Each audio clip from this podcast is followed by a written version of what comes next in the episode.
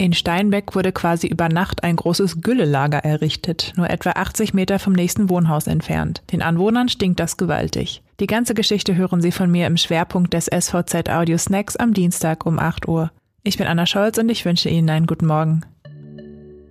Weitere regionale News vorweg.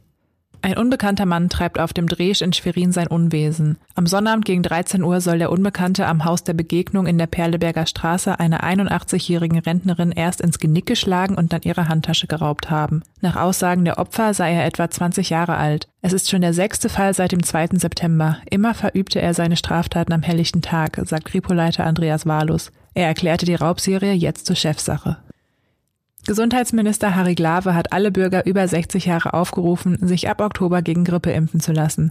Dasselbe gelte für chronisch erkrankte Bewohner von Alten- und Pflegeheimen, Pflegepersonal und pflegenden Angehörigen. Damit sollen Doppelinfektionen mit Covid-19 verhindert werden. Stellen Sie sich vor, Sie sind Hauseigentümer inmitten von Feldern.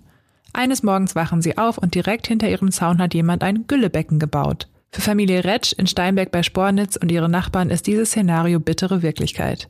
Am 2. September stand plötzlich ein Bagger da und dann haben sie Tag und Nacht gearbeitet, sodass wir nicht schlafen konnten und kurz danach war es fertig, erzählt Anke Retsch. Erst auf Nachfrage habe sie erfahren, dass ein Güllelager mit einem Fassungsvermögen von 6500 Kubikmetern gebaut wurde. Familie Retsch und die Nachbarn beginnen zu recherchieren, wie es sein kann, dass nur 80 Meter von ihrem Wohnhaus die Baugenehmigung für ein offenes Güllebecken erteilt wurde. Laut der Spornitzer Bürgermeisterin Britta Gnadke hat der Landkreis die Genehmigung erteilt. Familie Retsch macht sich nun Sorgen, dass sie als Rentner vor dem Nichts stehen. Der Grundstückswert sei jetzt auf Null gesunken. Das Paar hat beim Landkreis Widerspruch gegen die Baugenehmigung eingelegt.